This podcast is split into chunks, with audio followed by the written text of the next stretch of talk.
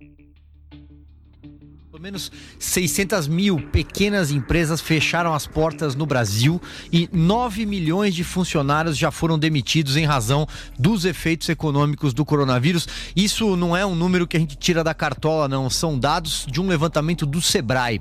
A pesquisa mostra que 30% dos empresários tiveram já de buscar empréstimos para manter os seus negócios, mas mais da metade deles teve seus pedidos negados. O levantamento foi feito com 6.080 80 microempreendedores individuais, microempresas e empresas de pequeno porte entre os dias 3 e 7. Em São Paulo, a prefeitura determinou que todo o comércio deixe de funcionar por 15 dias a partir desta sexta-feira. Governos do Distrito Federal, Rio de Janeiro e Salvador estão tomando providências semelhantes. Mesmo locais que não terão que fechar as portas por enquanto, como restaurantes e farmácias, já sentem os impactos da menor circulação de pessoas Começamos na o pregão da Bolsa hoje com uma queda de mais de 10%, quinto secret break na Bolsa brasileira e o movimento continua pelo mundo todo e pelo jeito a casa caiu. O que a gente pode fazer para tentar mitigar esses problemas?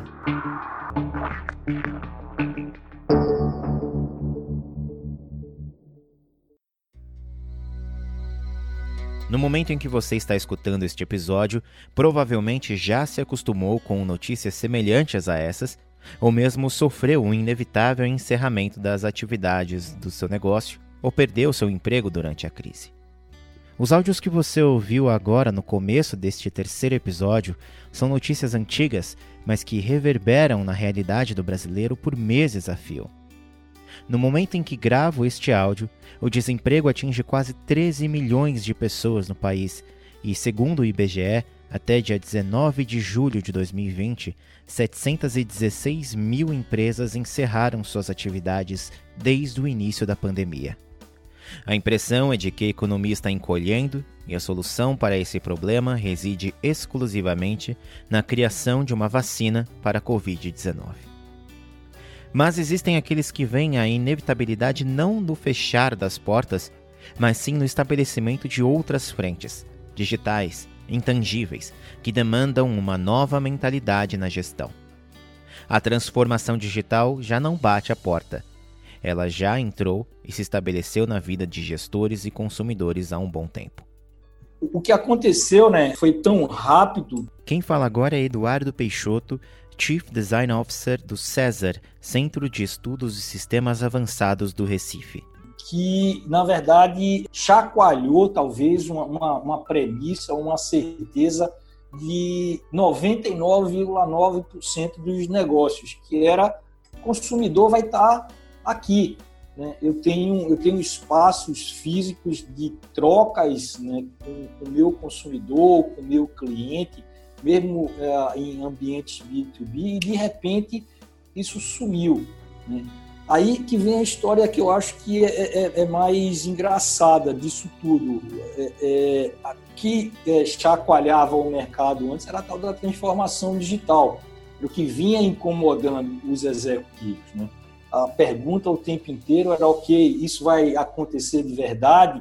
Né? Quando é que isso realmente vai ser relevante para o meu negócio? Né? E aí a forma como os negócios vinham sendo rompidos, na verdade, se tornou a forma de dar continuidade ou de viabilizar os negócios.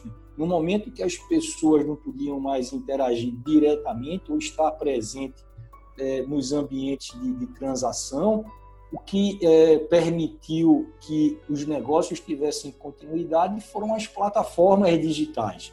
Né? E aí quem estava investindo já em algum tipo de plataforma digital, saiu na frente e cresceu né, é, durante a pandemia. E outros que não estavam investindo, às vezes conseguiram de alguma forma muito rapidamente é, entrar, é, digamos assim, no mercado digital ou se associar a alguma plataforma para viabilizar o negócio e muitos fecharam as portas porque não tinham condições de reagir e não tinham feito ainda os investimentos que precisavam fazer. Como o Eduardo pontuou, houve aqueles que adotaram a mentalidade digital das plataformas e conseguiram prosperar em um cenário tão difícil. Há aqueles que carregam tal mentalidade na sua essência, como a Paula Pascoal, head de operação do PayPal no Brasil. Você confere agora um pouco da visão de futuro dela. Quando eu olho para o futuro, sem dúvida a gente ainda vai ter alguma turbulência pela frente. Mas eu acredito que a gente sairá sim mais próximos como sociedade e mais digitalizados como consumidores. Depender de empresas como PayPal, o caminho para a digitalização da economia com certeza será encurtado. A gente não volta ao que era antes. A gente não vai usar, por exemplo, tanto dinheiro físico não só pela questão higiênica, mas de segurança. No momento em que você tem a experiência da compra online, uma experiência segura, uma, experi uma experiência simples, a gente não volta atrás. A gente vai ver também muito mais presença dos QR Codes, eles se tornam muito mais presentes nas lojas físicas. Isso é algo que já está acontecendo em diversos países do mundo uh, e também acelerado por conta do, do coronavírus. Então, quanto mais a gente puder digitalizar a economia, mais inclusivos a gente será. Então, é, a ideia é que, que, através dos pagamentos digitais, através de toda essa inovação, a gente consiga também impactar os mais de 50 milhões de desbancarizados que hoje a gente ainda tem no Brasil e que são invisíveis aos grandes bancos.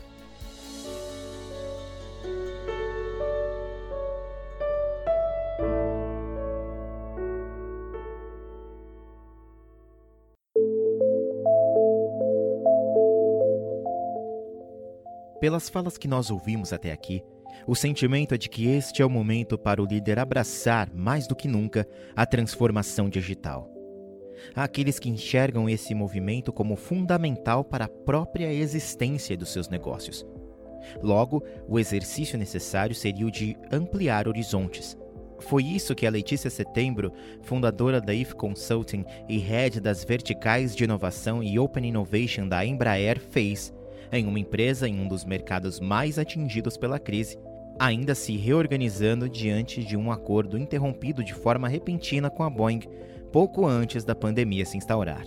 Eu acho que, no geral, para lidar com isso, é, eu que cuido dos verticais de inovação da Embraer, a gente está hum, organizando um evento interno para repensar os verticais é, trazendo toda a visão interna de inovação da empresa, né? Então, para onde todas as, as, unidades de negócio estão caminhando, assim, para onde é, a, pesquisa tecnológica está pesquisando, para onde todo mundo está olhando, né? Para o futuro, se planejando para o futuro e olhando também para fora. Então, a gente fez uma uma grande pesquisa de tendências e tecnologias emergentes e mudanças comportamentais etc, até para medir um pouco é, o impacto do, do Covid, mas muito além disso, para tentar entender o que, que vai ser a aviação do futuro, né? Uma vez que pode ter muita mudança. E aí, nesse evento, a gente vai fazer um workshop e todo mundo vai é, acessar essas informações, né? A gente vai fazer um match do interno com o externo e vai sair dali um, discussões muito interessantes sobre como a gente deve se posicionar tendo em vista essa mudança orçamentária e, e todo esse cenário é um pouco catastrófico para o setor. Então, vai ser realmente uma visão de olhar muito para tendências de mercado, muito mesmo, e olhar muito para as capacidades internas. Né? Em resumo, eu acho que é isso. Para o caso da Letícia e para a Embraer, não existe um futuro para a organização sem ter o pensamento inovador atrelado à tomada de decisão quanto ao futuro. Mas este parece não ser um pensamento exclusivo deles. De acordo com Eduardo Peixoto, não existe mais espaço para o líder que deseja voltar ao que era antes. Imagine o seguinte: imagina que nesse momento de crise você acha que as coisas vão voltar ao normal como elas eram antes, tá entendendo? E aí você continua na mesma marcha, que seria a marcha da morte, né? Fazendo é, as coisas como você fazia e fazendo os investimentos no que você já investia né, esperando que em algum momento esse normal retorne. É, muito provavelmente ele não vai retornar da forma como a gente conhecia ele. Né? E aí, tudo que você está fazendo que não tem nenhuma criatividade, né, que é meramente uma, uma, uma ação de melhoria, que eu digo, melhoria de eficiência, de otimização do negócio como ele existia antes, provavelmente vai por água abaixo e aí vai ser um desperdício de tempo, esforço e recurso, né, que talvez você não consiga recuperar depois. Mas em meio a essa necessidade por inovação, o líder possui uma tarefa dupla e desafiadora: Ao mesmo tempo que precisa estar atento a como sua organização sobreviverá a esse momento, precisa estabelecer maneiras de tornar a performance da sua equipe a melhor possível. A pergunta é: que meios o líder tem para incentivar o alto desempenho do time? A Paula divide com a gente as suas perspectivas. Bom, o momento como que a gente vive, ele faz com que as pessoas e principalmente os líderes passem segurança aos seus times, aos seus funcionários. Então, mais do que nunca, por mais paradoxal que isso seja, a nossa presença eh, ela é muito importante. E aí hoje, graças à tecnologia, essa presença não precisa ser necessariamente física. Então, o que eu fiz que tem funcionado muito bem com o meu time? Encontrado maneiras de nos aproximarmos através do uso da tecnologia. Então, eu, por exemplo, eu gastava uma hora por dia em deslocamento para ir, mais uma hora para voltar. Eu ganho tempo, eu ganho qualidade de vida. E parte desse tempo eu escolhi investir para passar com os meus times. Então, eu tenho feito checkpoints diários é, com times pequenos, com times maiores, com times de afinidade, só com mulheres.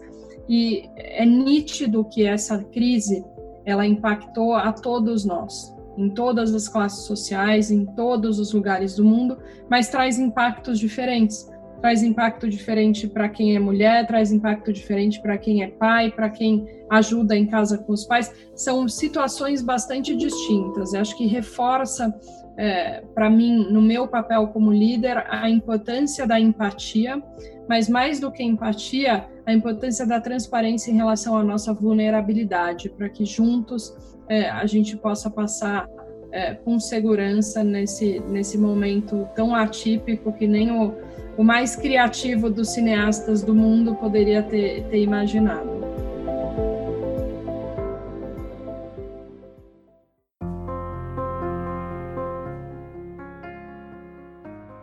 Foi a partir desta resposta da Paula e do reconhecimento de alguns padrões em outras respostas de tantas outras lideranças que eu comecei a ligar pontos importantes. Em linhas gerais, o que ela e tantas outras pessoas estão trazendo à mesa é a confiança. Seja a confiança do líder na sua equipe, como também a confiança da equipe na liderança para a qual responde. Mas como nutrir isso? Como começar esse círculo virtuoso? Eu perguntei ao Daniel Novo, CDO e Head de Inovação da VLI, como manter a confiança no seu trabalho e na sua equipe? Acho que a palavra essencial foi autonomia, que eu acho que é algo que o AD preconiza, que os times tenham autonomia e, e, e, que seja isso muito natural. Então, a inovação foi muito natural. A gente manteve praticamente os mesmos ritos né, de forma online e com uma curva de aceleração no desenvolvimento e produção até maior, é, mas, ao mesmo tempo, com alguns cuidados que particularmente eu tenho. Então, assim, eu é, tenho um time é, é, é significativo, né, se pegar não só o time próprio de VLI, juntamente com os nossos parceiros, que são os grandes desenvolvedores, né, são desenvolvedores aí das nossas soluções, com, com a forma com que a gente interage, a gente, eu tinha uma preocupação de ter um contato é, muito mais, é, diria, frequente, é, preocupando sim com questões emocionais, porque hum, a gente, enfim, tem, tem situações, como é o meu caso, particularmente, eu tenho dois filhos pequenos, eu tenho dois filhos é, um de oito e outro de cinco anos, que também deixaram de, de, de ir para a escola, então ficaram aqui em casa, como lidar com essa essa questão de família. É, e tem profissionais né, do time é, que sentiram um pouco mais isso, essa carga emocional, essa carga eventualmente da carga de trabalho. Então a gente teve que, eu tive que me aproximar muito para entender o momento de cada um, como cada um estava emocionalmente, é, como trabalhar, como dar apoio nesse sentido ou, enfim, poder ajudar de qualquer forma, seja com algum tipo de flexibilização que essas pessoas realmente precisavam.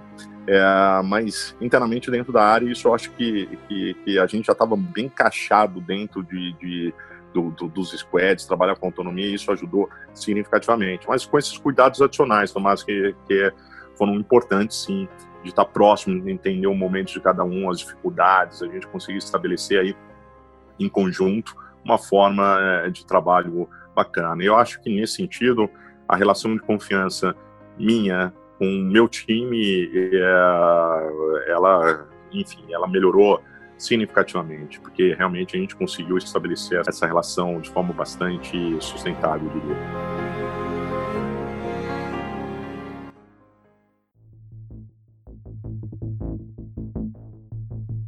Muito bem, estou aqui, a nossa equipe editorial aqui da série Liderando no Caos, professor Paul Ferreira, professora Luciana Ferreira, Cintia Lamonia, minha parceira aqui de ateliê de conteúdo. Vamos começar conversando aqui. Eu tenho uma, uma pergunta para fazer para vocês, professores.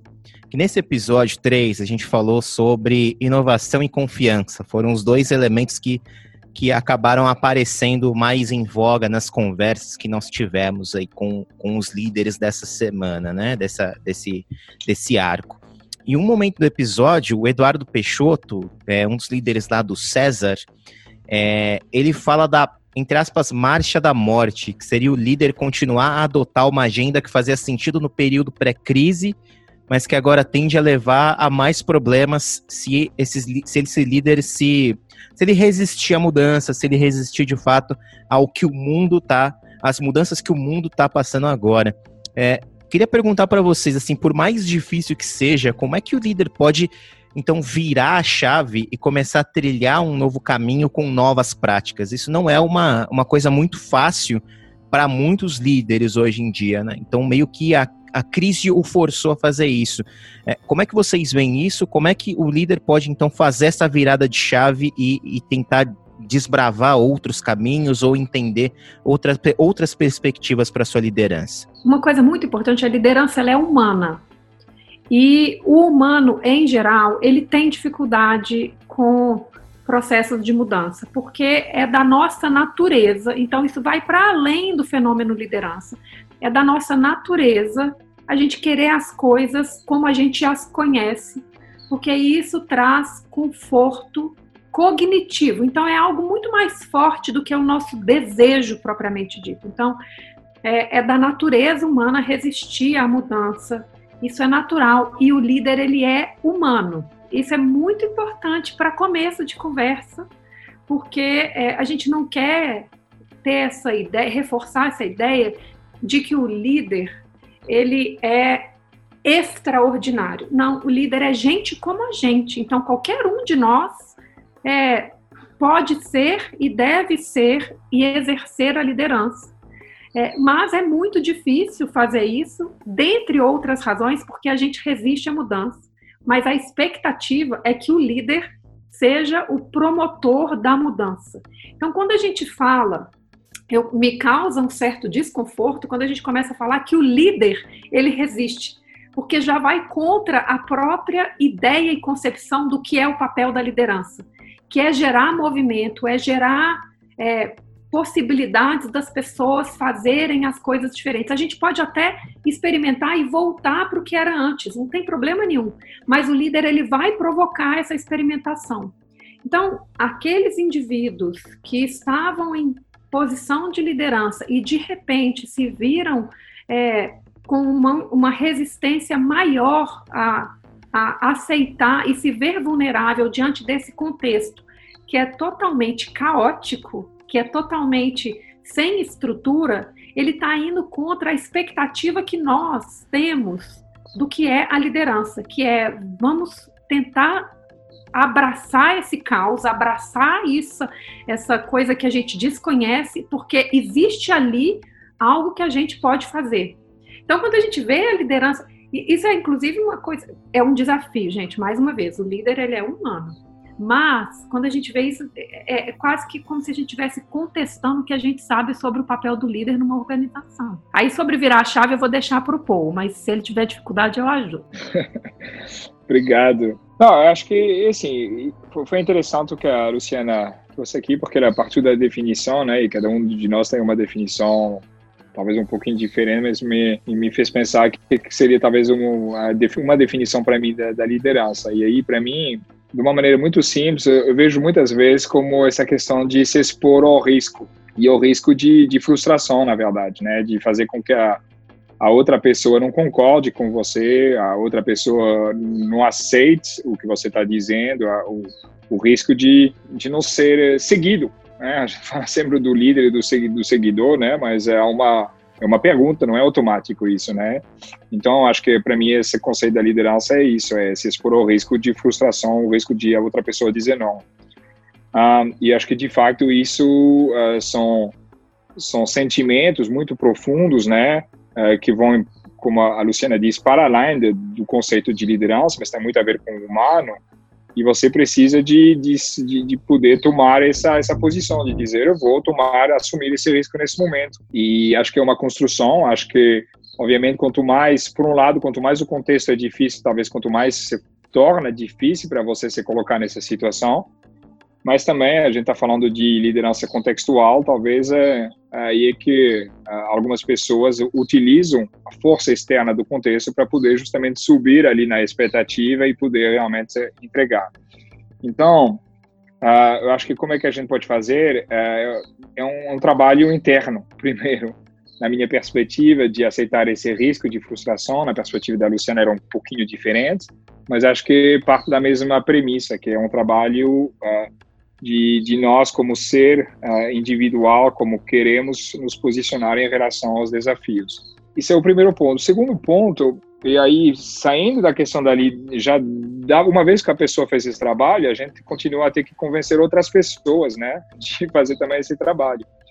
E aí, uh, eu estou gostando uma, do, do, de um livro que estou revisitando, uh, que ele saiu em 2003, nessa nessa lógica do, do, do filme Moneyball né, onde a gente tentava, de uma certa forma, ter uma análise mais uh, uh, estatística sobre os jogos, sobre o esporte em geral, sobre o, vários tipos de esporte. Um, houve um livro em 2003 que foi escrito por, uh, acho que é Chris Anderson e David Sally, que era The Numbers Game. E um, o livro, eh, ele fazia uma pergunta bastante simples, né? Se eu tenho que melhorar um time, como é que eu faço? Eu melhoro o melhor dos jogadores ou é melhor o, o, o pior dos jogadores? E eles têm, associam essa ideia a elo forte, acho que deveria ser isso a palavra em português, elo forte ou elo fraco. E acho que durante muito tempo, ah, ah, e, e, basicamente há dois tipos de esportes. Há um tipo de esporte onde justamente ah, o caminho é de melhorar o elo forte, tipicamente basquetebol, ah, onde o jogo depende muito mais na verdade, de ter um, jogador excepcional acima da média do que uh, a questão do quinto jogador, basicamente, ele ser uh, assim, bastante bom.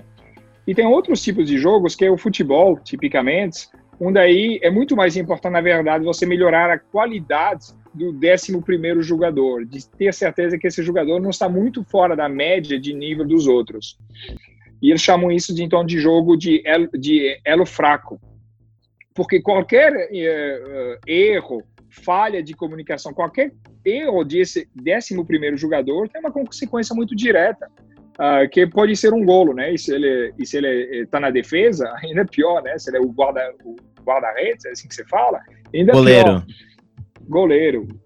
Então, eu acho que é, trazendo isso, eu acho que a gente, o nosso mundo está evoluindo. acho que de uma maneira geral, nos negócios a gente estava muito nessa questão do elo forte, né? Então, eu vou pegar o melhor CEO, vou pegar aquela pessoa uh, que que que sabe de tudo, aquele líder heróico. Uh, mas a nível organizacional a gente estava da mesma forma. Eu estou à procura do do high potential, daquele talento. Eu preciso de ter talentos na minha na minha empresa, né? Então a gente tem essa procura, e não estou dizendo que não está estava errado, estava dizendo que era uma lógica, né? Justamente do elo forte. E acho que essa crise talvez ela está trazendo nesse momento uma uma revisão dessa perspectiva. Acho que a gente está tá se apercebendo que na verdade a gente mudou de jogo e a gente está num jogo de elo fraco. Uh, eu não eu não preciso talvez identificar o o, o, o, talento, eu preciso de levar um, um, um maior número de pessoas a um nível de a excelência. Então, é um pouco diferente os conceitos, porque talento basicamente é um conceito de ranking. Então, se eu tenho talento, se chegar outra pessoa que tem mais talento do que eu, eu corro o risco de não estar mais nessa lista de talentos. Enquanto, então, é, é, por natureza, é um número mais reduzido. Enquanto quando estou falando de excelência, basicamente é, é, um, é, um, é um conceito de nível. Então, se eu estou acima do nível, estou faço parte da, dos excelentes. E quanto mais pessoas excelentes na organização, melhor.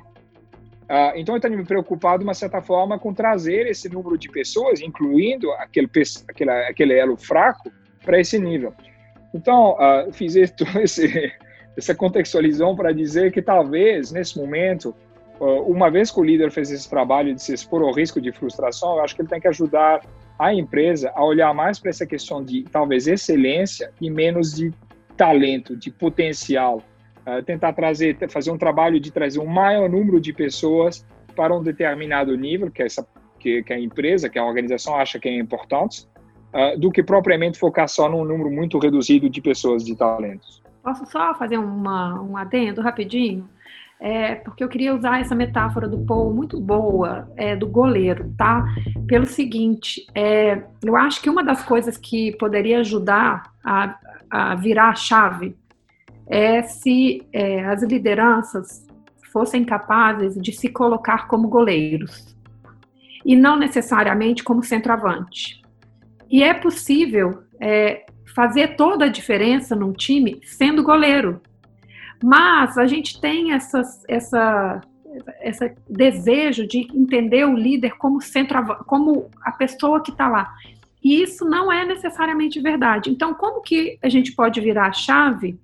É, a gente reestabelece conexão entre as pessoas, é, a forma como a gente se relaciona com elas. E aí, nessa perspectiva que o Paul trouxe, né, do líder, do liderado, né, quem é líder e quem é seguidor, é, isso pode ser um pouco mais dinâmico. Em, há momentos em que o líder é, se posiciona como líder, em outros momentos ele se coloca como seguidor. Por quê? Porque ele vai servir aquela equipe ou aquele movimento que a gente precisa começar para poder efetivamente responder a uma situação que é nova para absolutamente todos. Então, eu gostei bastante dessa metáfora do goleiro. Assim, seria muito legal se a gente visse mais líderes em posição de goleiros.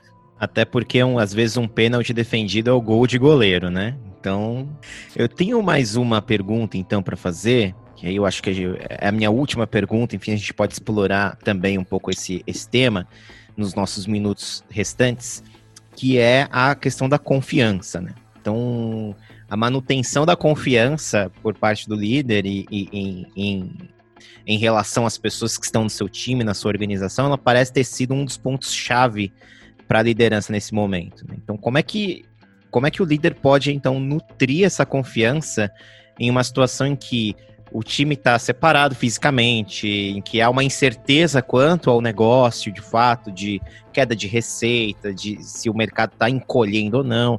Como é que o, o, o, a, essa figura de liderança consegue manter esse time coeso e confiante em entregar, em, em justamente fazer parte dessa, passar por esse, esse crivo de excelência que até o Paul estava trazendo. Então, como é que o líder pode nutrir esse sentimento de confiança numa situação dessa? Eu acho que assim, o primeiro é o, aí também é o contexto, né? O que é certo é que a gente está sofrendo de, de, uma crise de confiança, né? Aquele aquele organismo né, que faz estudos anuais, a Edelstein, um, acho que faz essas pesquisas sobre o, o, nível de confiança que nós temos nos políticos, nos governos, nas organizações, uh, para a mídia, e a gente sabe que, basicamente, esses índices estão caindo ano após ano. Dentro disso, eu estava vendo uma, o último uh, relatório, se bem recordo, que uma coisa que me, que, que me surpreendeu é que Contudo, o que está caindo menos são as organizações. Então, as organizações, como uma instituição, ainda consegue ser uma das instituições que está, uh, que está de uma certa forma, que está resistindo melhor a essa queda da confiança que cada um de nós está. Então, eu acho que se há algum uh, lugar onde há esperança, é realmente a organização para começar a trabalhar. Eu acho que também é um ponto que é importante, é que para mim, fundamentalmente, eu acho que realmente a liderança ela, ela é uma função do nível de confiança. Ela avança ao ritmo de desenvolvimento da confiança.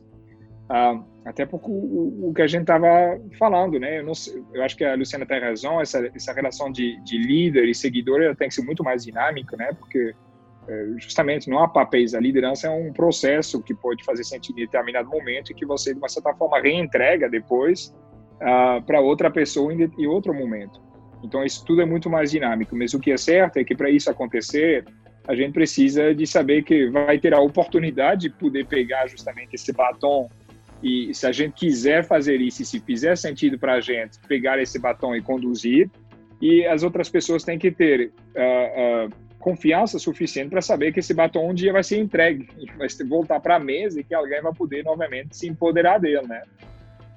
E, então acho que ele é fundamental, de fato. Como é que a gente constrói? Eu não, eu acho que não tenho muita muita perspectiva a não ser de ser assim coisas que a gente já sabe muito e que é muito raso. Eu acho que é a questão de o quanto você eh, tenta ser exemplar é, me parece uma dimensão que não dá para esquecer, né? Eu, eu acho que é, eu consigo ter confiança nas pessoas com as quais eu sei que elas vão fazer o que elas estão dizendo uh, e, e, e, que elas dizem o que elas estão fazendo. Uh, então, assim, acho que é muito simples, mas para mim, pelo menos na minha, no meu dia a dia, continua a ser a melhor maneira para eu conseguir ter confiança em outra pessoa. Ver que o que ele está dizendo é o que ele está fazendo e o que ele está fazendo é o que ele diz.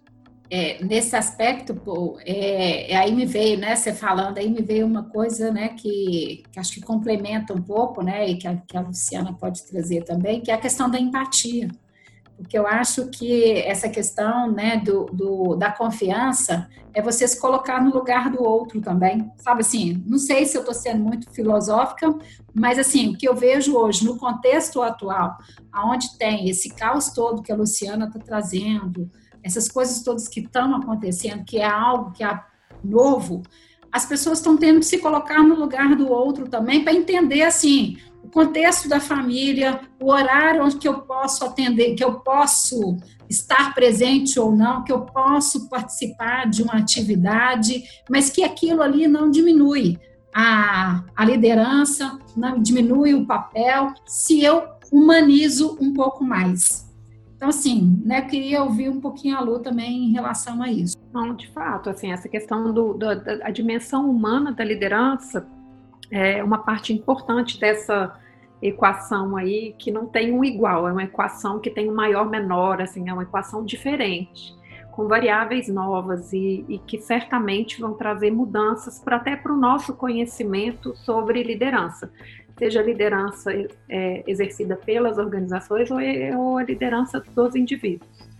Mas acho que um ponto é, de partida, é, assim como o Paul colocou mais cedo, que existem muitas definições do que é liderança, mas a gente que pesquisa o fenômeno concorda em elementos centrais e estruturantes, como, por exemplo, liderança é um processo, né? Pô, é, então, eu, eu, a mesma coisa acontece com o que é confiança, né? E, e, eu entendo confiança, assim como a literatura, sobretudo de economia, eu sou economista de formação, apesar de gostar de humano, eu sou economista, e eu vou polemizar com os economistas agora, mas eu sou economista, então eu posso falar, eu tenho lugar de fala.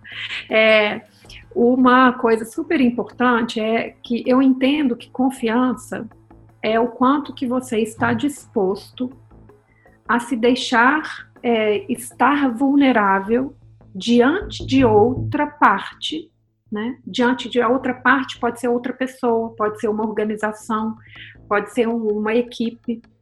O quanto que eu me deixo estar vulnerável diante dessas pessoas e eu acredito que essa vulnerabilidade não vai ser utilizada contra mim. Então, essa outra parte não vai ter um comportamento oportunista porque na medida em que ela me viu vulnerável, ela vai se apropriar disso para ou me diminuir, ou fazer de mim é, menos importante, ou qualquer ou é, usar aquela informação para falar, tá vendo? É, aquela parte não é tão forte assim. Então, eu entendo que confiança é isso. Assim, as pessoas elas podem ser vulneráveis e ninguém vai é, se apropriar dessa vulnerabilidade por meio de um comportamento oportunista. Dito isso, a gente começa, eu acho que aí a gente entende qual que é o desafio.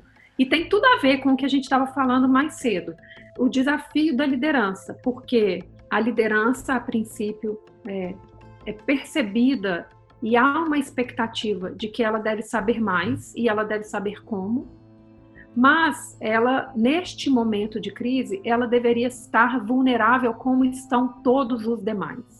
Então, como é que a gente pode é, gerar mais confiança? Expondo mais as nossas vulnerabilidades, o que nos torna muito mais humanos e vai contra essa ideia de que a liderança ela é menos humana. É, mas não, o que a gente quer é que ela seja humana, em especial se ela quer nutrir confiança. E ela vai dizer: pode ser que neste momento eu não saiba nem mais nem melhor, mas você pode saber mais e melhor porque você está vendo coisas que eu não estou vendo. Então, quando o povo fala do exemplar, eu acho que o exemplar é muito maior do que dar o exemplo. É exemplar no sentido de se vulnerabilizar e mostrar que está difícil para todo mundo, é, é, é novo para todo mundo. E é, a empatia é um dos componentes que vai ajudar as pessoas a perceberem como é que a gente pode incorporar essa vulnerabilidade como parte do processo de renovação da forma como a gente se relaciona. Essa, essa é, é, é, a ideia. Como é que eu posso, agora que eu conheço mais das pessoas, eu sei mais das suas forças, mas também eu sei mais das suas fraquezas. Como é que eu posso me apropriar disso, das pessoas, de quem elas são, de, do que, que elas trazem como indivíduos, para tornar a minha organização melhor, minha solução melhor, a forma como a gente trabalha melhor. É, e a gente não tem é, nenhum precedente empírico que dê para a gente guia sobre como fazer isso. Não, não há, né, Paul? Assim, a gente pode procurar na literatura e falar, nossa, não, já tem esse estudo, não. Tem coisas novas saindo que a gente não sabe. Agora que as pessoas estão mais abertas, se mostrando mais, a gente tem mais espaço para construção de relações de confiança. É isso que a gente quer. Quanto que isso vai ser usado para o bem e não haverá comportamento oportunista? Olha, não sei. Não sei.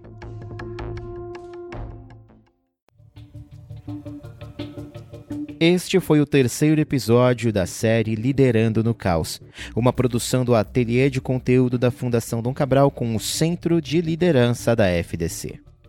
Se você ainda não ouviu os outros episódios, procure no nosso feed. Esta é uma produção editorial de Cíntia Lamonier, Luciana Ferreira, Paul Ferreira e Tomás Castilho. Até o próximo episódio.